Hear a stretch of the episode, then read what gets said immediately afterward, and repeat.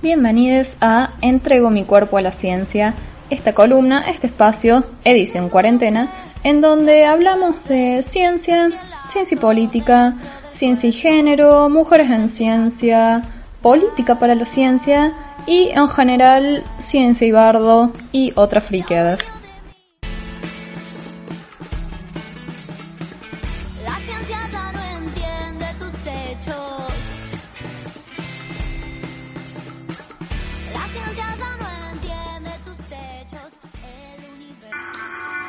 Plim, plim. Bueno, people, hemos sobrevivido a otra semana en el planeta Tierra, lo cual no es poco. Y arrancamos, eh, le entrego mi cuerpo a la ciencia de este domingo que ya me parece quedó el domingo a la tarde como fecha y horario que, que bueno, que quedó. Ya vamos a intentar instalarlo como un clásico de alguna manera. Bueno, no me hicieron la tarea, yo les había dicho que sugieren metáforas hermosas y metáforas de mierda. No hubo muchas respuestas, así que les voy a tener que sugerir yo.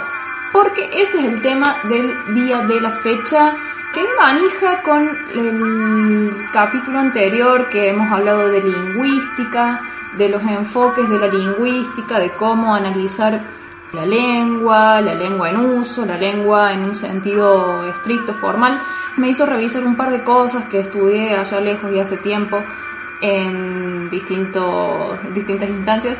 Eh, y bueno, volviendo un poco sobre ese tema y para también algunas cosas que eh, me han venido preguntando en la semana, seguimos en modo profe de lengua. Necesito anteojos para subirme Así que vamos con el tema del día de hoy, que son las metáforas.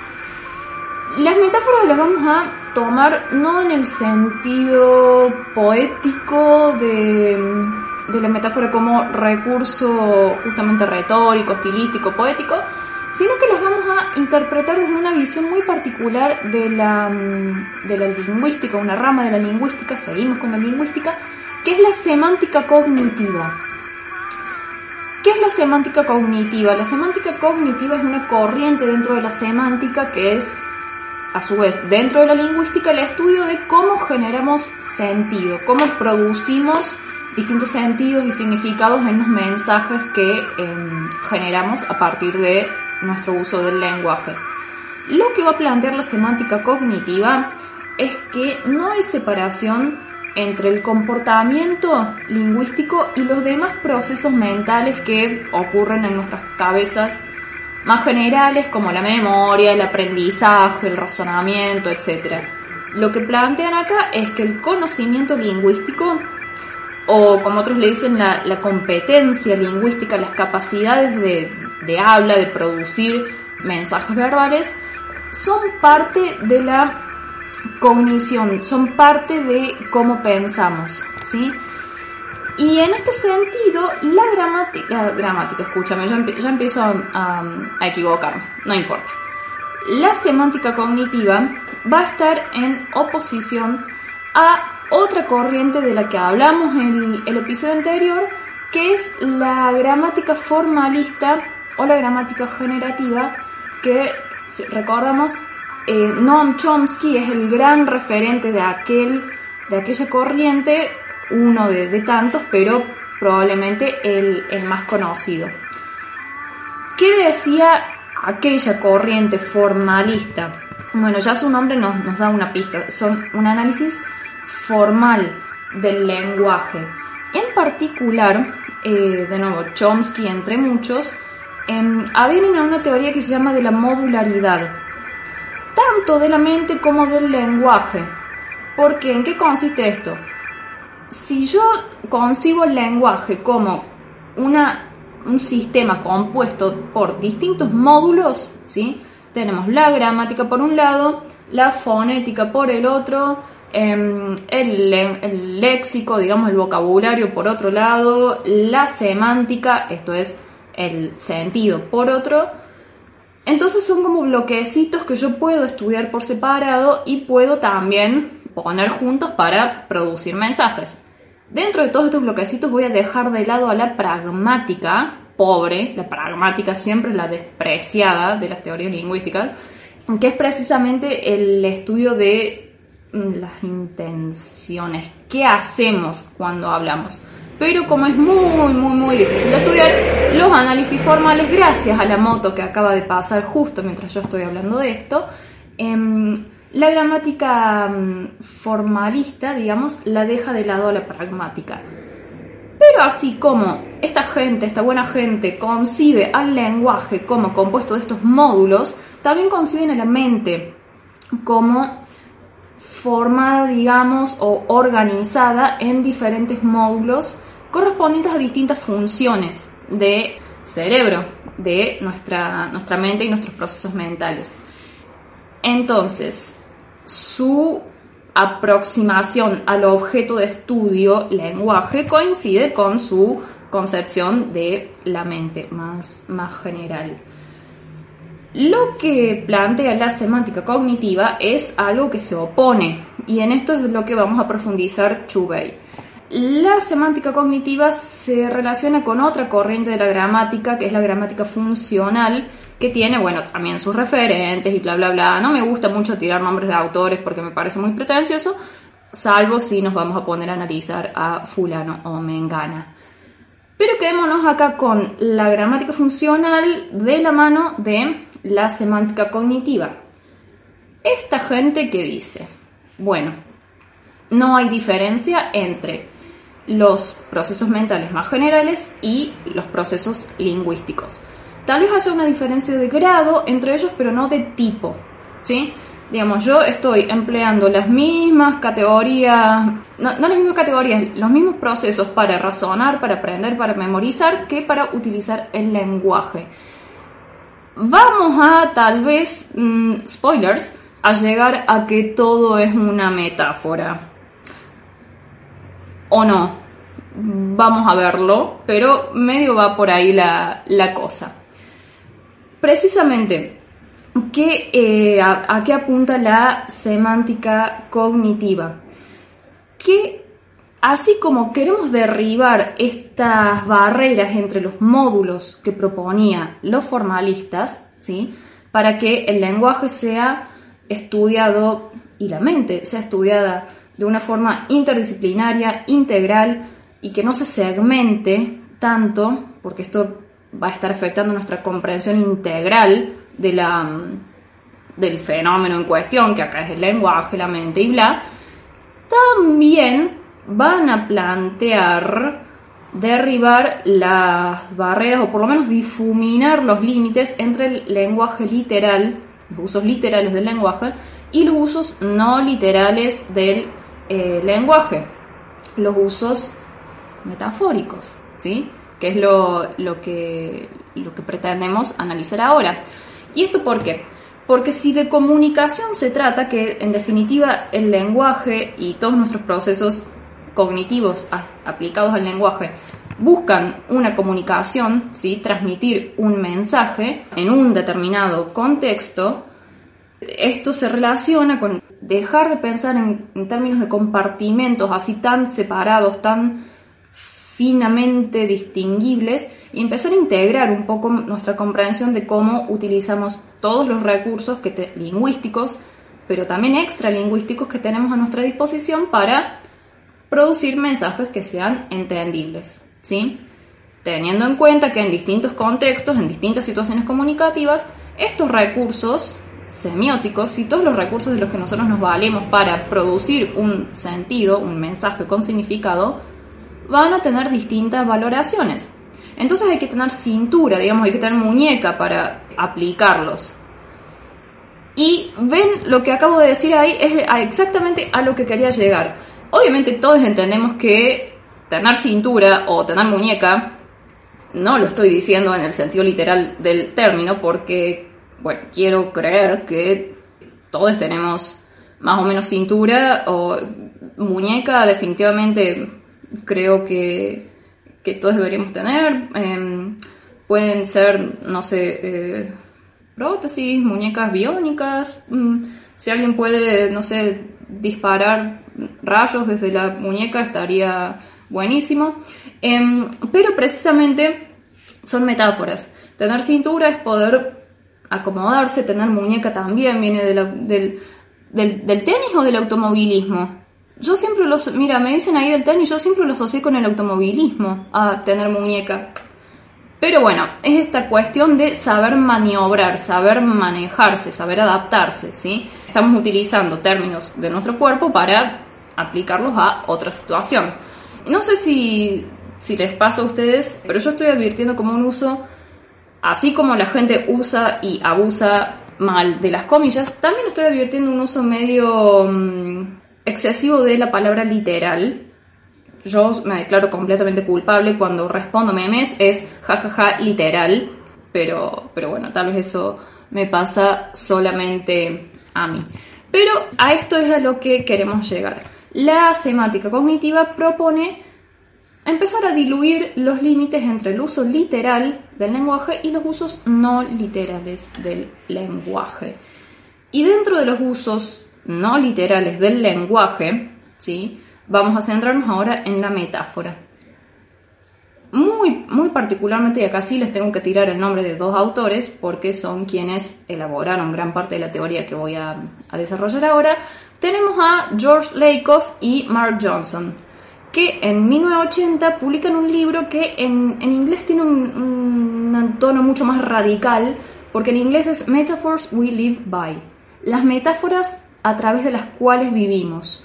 En castellano es las metáforas de la vida cotidiana, que es como, bueno, un poquito más tranca. Pero esto de las metáforas a través de las cuales vivimos, o las metáforas por las cuales vivimos, es súper, súper grosso, porque precisamente lo que los tipos estos agarran es, el, concepto principal de ellos es la metáfora conceptual. ¿Y esto a qué se refiere? A que las metáforas no son simplemente embellecimientos del, del lenguaje o cosas que usamos cuando intentamos escribir poesía, em, sino que son elementos esenciales de nuestra categorización del mundo y de nuestros procesos de pensamiento. De hecho, nuestros procesos de pensamiento son en gran medida metafóricos. Tenemos grandes metáforas, no cosas chiquititas, sino grandes metáforas que aplicamos a nuestras categorías de percepción y de experimentar el mundo. Ejemplo número uno, hipercomún, el tiempo es dinero. ¿Sí? Acá, ¿qué estamos haciendo? Estamos transfiriendo las cualidades de una cosa A a otra cosa B, ¿sí? Y si nos ponemos a pensar todas estas expresiones que tenemos para explicar qué es el tiempo en términos de qué es el dinero, ¿sí? Tenemos que ver, bueno, primero, ¿qué cosas asociamos con el dinero? Bueno, que es algo valioso, que es escaso, que es algo por lo cual hay que trabajar, que es algo que nos permite acceder a otros bienes, em, que es algo que puede gastarse, ahorrarse, ganarse, prestarse. Todo eso lo aplicamos para entender lo que es el tiempo. Y precisamente esto es lo que es una metáfora. Usualmente se, se la describe como, bueno, la forma más elevada de, los usos figurados del lenguaje, los, los recursos retóricos, ¿sí? de, lo, más sutil y lo más poético que, existe, pero es un poco más que eso desde este punto de vista.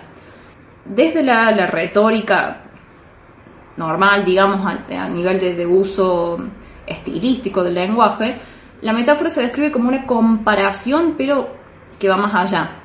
¿Por qué? Porque la comparación, y acá me pongo muy en modo profesora de lengua, en la comparación tenemos también un término A y un término B, pero que están unidos por un conector. Como como, como como, em, como cuál, ¿sí? No sé, tus ojos, cuál espejos. O mm, eh, como dos galaxias, ¿sí? Tenemos ahí un término que está conectando ambas, ambos ítems.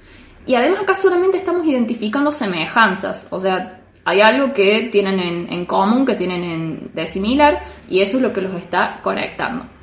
La metáfora no tiene ese conector. La metáfora es directamente tus ojos son dos galaxias. Entonces, tenemos un término o un dominio conceptual fuente desde el cual transferimos características o rasgos o lo que pingo sea a un dominio target o objetivo, digamos. Vemos en este sentido que las metáforas son, digamos, como calles de una sola mano. Ajá, ven ahí la, la metáfora que utilicé, la comparación que utilicé. No son ida y vuelta, ¿sí? Es como una comparación, pero asimétrica. Van de A a B. Digamos, si, si mi, amor es el, eh, mi amor es el mar, eh, no es lo mismo que decir el mar es mi amor. Digamos, una cosa no implica la otra. Esto va mucho más allá de esta, la, visión clásica que tomaba solamente la metáfora como un uso estilístico del lenguaje, que se desvía del uso literal, es como una cuestión más anormal, un uso no literal del lenguaje, pero no mucho más que un adorno.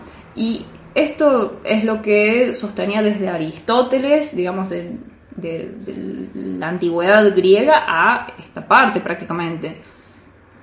Es atendible porque los griegos algo sabían de, lírica y de retórica y de composición, pero es como mucho tiempo para sostener esa única visión de la metáfora. ¿Qué pasa en el siglo, finales del siglo XVIII y, y principios del siglo XIX? ¡Pam!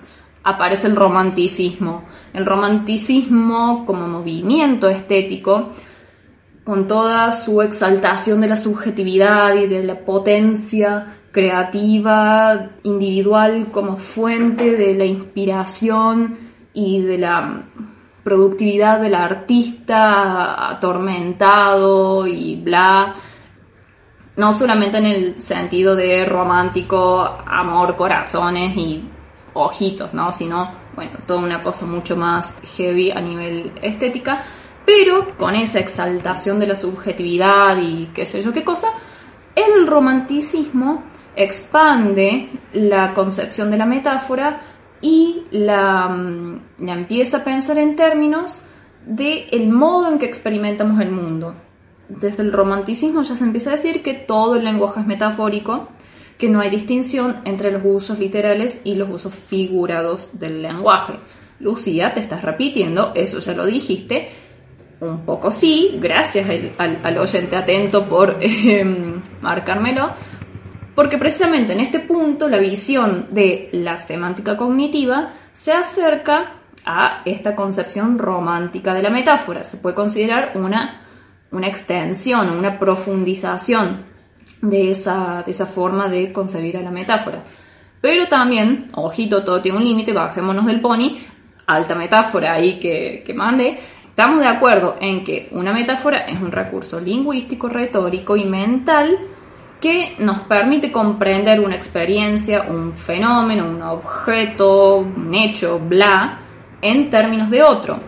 Y frecuentemente otro ya conocido. Y esto es muy importante porque eh, la metáfora lo que hace es comparar o asimilar algo que no conocemos con algo que, de lo que ya sí tenemos experiencia. Y en este sentido, las metáforas son unos recursos muy importantes en reducir la ansiedad o, la, ambigüedad o el desamparo incluso ante un fenómeno inexplicable o, desconocido, ¿sí?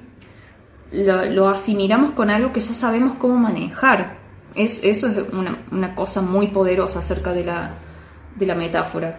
Y en ese sentido, fijémonos todas las metáforas que hay entre, con las cuales identificamos arriba, bueno, y abajo malo, ¿sí? Partiendo desde la, cuestión religiosa de el cielo está arriba y el infierno está abajo y está encantador esta noche, pero incluso en expresiones súper, súper, súper comunes como estoy re arriba o estoy re bajón, Bueno, esas son metáforas conceptuales en el sentido de Lakoff y Johnson. ¿Por qué? Porque estoy partiendo de la experiencia más cercana y más inmediata que tenemos como seres humanos, que es la de la corporalidad, ¿sí? Estar erguido, estar arriba, lo relacionamos con la salud, con la actividad, y estar horizontal, estar tirado, con la inmovilidad, con no poder activar, con la, enfermedad. Entonces, esa es la operación mental a la que ellos se refieren con el tema de la metáfora conceptual. Pero, pero, pero, para que esto funcione, tiene que haber necesariamente algunos conceptos que no sean metafóricos. Tampoco es que todo es una metáfora, ¿sí? Si bien las metáforas son como bastante omnipresentes en nuestros procesos de lenguaje, en nuestros usos de, de la mente y qué sé yo, hay algunos usos no metafóricos del lenguaje, obviamente, que son precisamente los que sirven de fuente para hacer las, las comparaciones. De hecho, hay muchas metáforas que ya es como que están incorporadas al lenguaje cotidiano y ya perdieron su sentido metafórico, como que las interpretamos ya de entrada y no, no tenemos que hacer la operación mental de decir, ah, esto es una metáfora. Y hay autores que llaman a esto metáforas fosilizadas, lo cual ya en sí es una metáfora, ¿sí? Estamos diciéndole fósiles. Pero otros autores dicen que bueno, que no, que todas las metáforas conservan su sentido metafórico porque en nuevos contextos discursivos, sociales, se les puede infundir nueva, nueva vida, nuevos sentidos. Esto sería como una extensión en el tiempo de las metáforas que van cambiando de sentido tal vez con el tiempo, pero no solo en el tiempo se extienden las metáforas, no señores, en el espacio también. Metafóricamente hablando, no mentira. Es que es otra de las características que tienen las metáforas, su sistematicidad. Las metáforas conceptuales tienen una lógica interna que permite que las extendamos, ¿sí? Como un chicle, basta Lucía, una metáfora no es una comparación puntual, sino que si empezamos a examinar todos los rasgos que tiene el dominio fuente, bueno, vemos que se los podemos aplicar al dominio target objetivo, hasta que, bueno, que, veamos que ya el hilo se nos va poniendo finito y se, nos está por cortar, y bueno, Lucía, cortale con las metáforas, pero se pueden extender de esa manera. En este sentido, las metáforas lo que generan son mapas conceptuales que por analogía nos permiten razonar y nos permiten también un montón de innovaciones lingüísticas, léxicas. De nuevo, para no entrar en bolas a lo desconocido, la dimensión desconocida. El mapa conceptual que ya tenemos construido acerca de algo, se lo transferimos, se lo extendemos a otro dominio. Y esto es caso, eh, pero de manual, cuando se empezó a desarrollar la informática y se empezaba a hablar de los virus de computadora, ¿sí? Que hay un bug, ¿sí? Un, bicho que es un virus, es algo que se le mete, que infecta, al cual puedo, si nos fijamos en los antivirus de hoy en día, lo puedo poner en cuarentena al archivo infectado. Todo esto transferido de lo que sabíamos en aquel momento acerca de los virus biológicamente, pero hay que tener cuidado con esto, porque en extender, en extender, en extender las metáforas podemos encontrarnos con rasgos del dominio fuente que no son aplicables al dominio objetivo, al target. Entonces, ¿qué hacemos ahí? Se nos invalida todo, se nos cae el, el, House of Cards, Dios, alguien que me detenga. Gracias de nuevo a la moto que está pasando mientras yo explico esto. Probablemente las motos estén siendo un castigo a mi uso y abuso de metáforas horrorosas. Yo dije que si ustedes no las decían, yo iba a, probar las metáforas eh, de mierda. Pero, y, y estoy cumpliendo. No se invalida todo cuando te topas con este tipo de limitaciones. De hecho, está bueno. ¿Por qué? Porque toparte con estas limitaciones de la, metáfora te hace volver sobre la idea para analizar por qué tales características del dominio fuente no serían aplicables al, al, target. Por eso es que hay que ser tan conscientes en el uso de las metáforas cuando las usamos como elemento de razonamiento, porque las metáforas iluminan algunas cosas y resaltan algunas cosas al tiempo que están oscureciendo y ocultando otras. Y acá metemos otra metáfora conceptual. La luz es conocimiento, la oscuridad es ignorancia. Piensen en todas las expresiones metafóricas que se desprenden de esa idea. Y esto es particularmente problemático cuando se trata de ciencia y cuando se trata de su comunicación. Ahora, el lenguaje de la ciencia es altamente metafórico. Así que dejemos de pensar en las metáforas como estos elementos de la poesía y de la lírica y del drama únicamente porque el lenguaje de la ciencia y el razonamiento científico es altamente metafórico. ¿sí? Algunos dicen que es porque no estamos hechos en general, digamos, nuestra cabeza no está hecha para interpretar los fenómenos macroscópicos y los fenómenos microscópicos de los que muchas ciencias se, se encargan. Lo muy grande y lo muy chico exceden a nuestra capacidad, entonces recurrimos a las metáforas que están en nuestro nivel medio, digamos, de la experiencia para poder comprender estos fenómenos. Y si empezamos a ver, en la ciencia pero abunda, abunda. Efecto invernadero, un fenómeno climático a nivel planetario. Lo estamos comparando con una casita de vidrio donde cuidamos nuestras plantitas. La cadena alimenticia, de nuevo, una cuestión biológica que implica un montón de variables, relaciones entre especies, entre sus nichos ecológicos, entre sus hábitats, hábitat, sus Mm, formas de alimentación, sus comportamientos, etc., la entendemos en términos de una cadena donde hay eslabones y se conectan unos con otros y etc. La huella de carbono, nuestro, digamos, la, huella que dejamos con nuestras emisiones de carbono, de gases, de efecto invernadero y etcétera, etcétera. Los gases nobles de la química, ¿qué, qué tiene de noble esos gases que, que son son caballerosos, que, que, no le pegan a los otros gases, que van a rescatar a, las damiselas gásicas. No, los gases nobles son los gases que no reaccionan con otros, ¿sí? son sustancias que no reaccionan, son inertes. Entonces, ¿eso qué nos está diciendo de cómo concebimos o cómo fueron realmente, históricamente, las distintas cortes o los distintos estratos de la nobleza, que terminemos entendiendo estas sustancias que no se relacionan y que no reaccionan ante otras en términos de, eso, digamos, eh, para pensarlo. Ah, mi favorita, una de mis metáforas favoritas es la risitos de oro. Esto es hermoso, esto es hermoso. En astronomía, eh, la zona alrededor de una estrella a donde se presume que podría existir vida si hubiera un planeta ubicado ahí, se llama zona Ricitos de Oro. Es divino.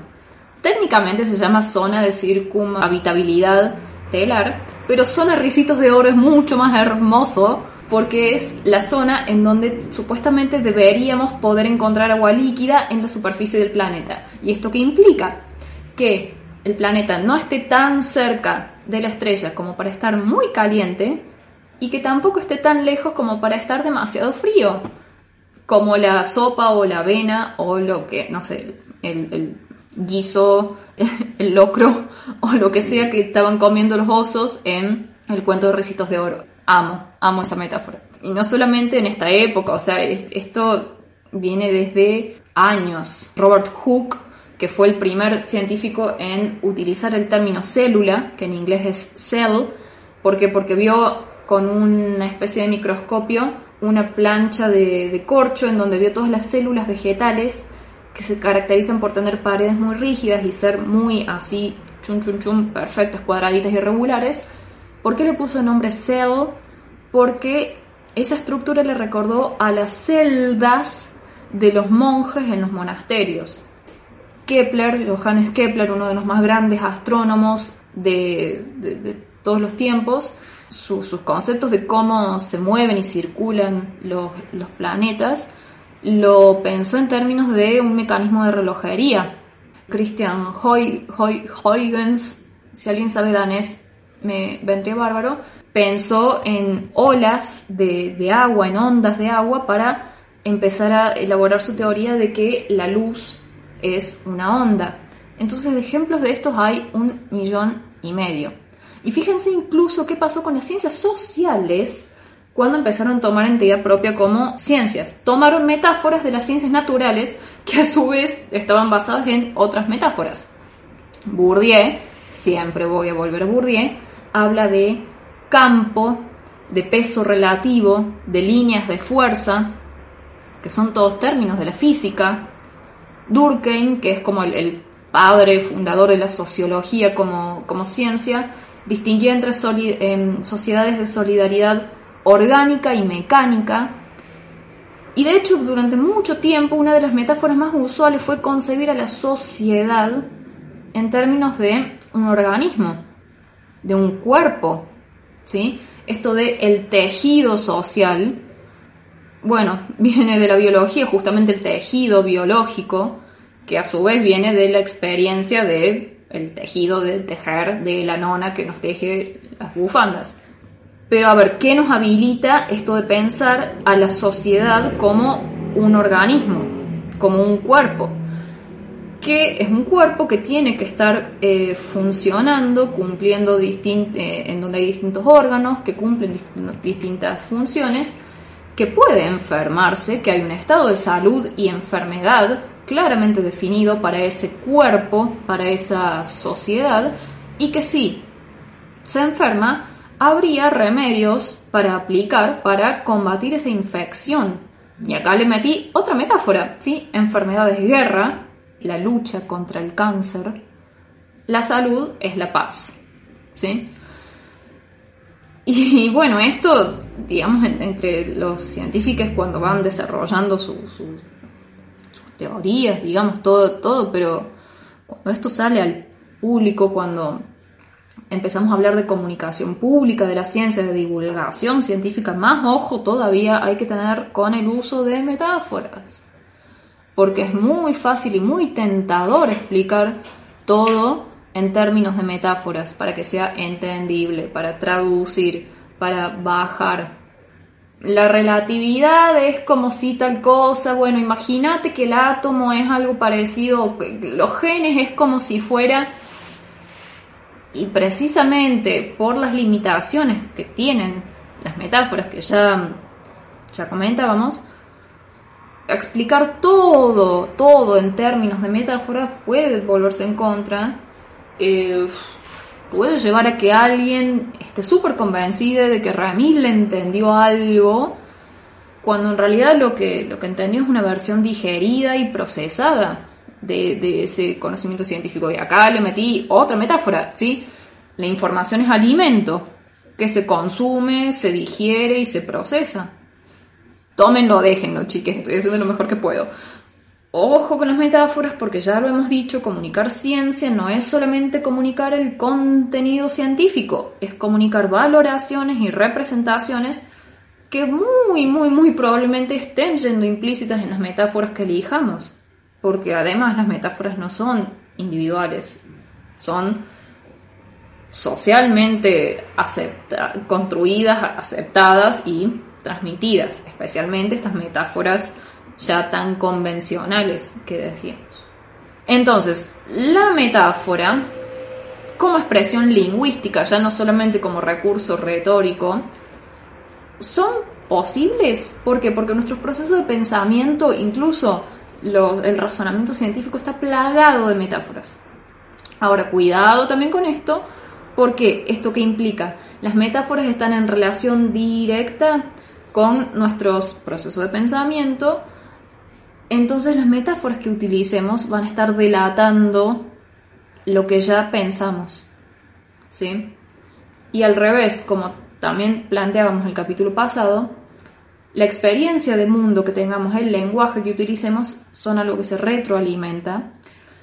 Entonces, incorporar determinadas nuevas expresiones metafóricas a través del lenguaje puede terminar influenciando nuestro proceso de pensamiento y nuestras concepciones del mundo, a nivel individual, a nivel colectivo, a nivel cultural. O sea, eh, sería muy raro que incorporemos una nueva metáfora a nuestro vocabulario, nuestra forma de expresarnos, si esta no es compatible con nuestros esquemas de percepción que ya tenemos. ¿sí? Y esto va más allá de la ciencia. Empecemos a pensar en cómo nos expresamos en relación a otras personas, otros colectivos, otras culturas, otras sociedades. A ver qué comentan aquí. Eh, hay un hermoso ensayo de Tim Ingold escrito enteramente en metáforas. Se llama When Ant Meets Spider, Teoría Social para Artrópodos. ¡Apa! Interesantísimo, vamos a googlearlo. Si alguien quiere que le pase, esto ya es un hashtag, le paso el paper.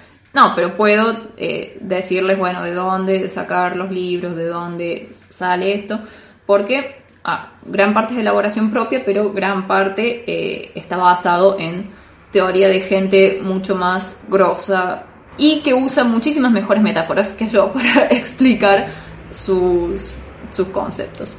Pero espero que no me terminen tirando zapatazos por las metáforas que he utilizado a lo largo de este capítulo.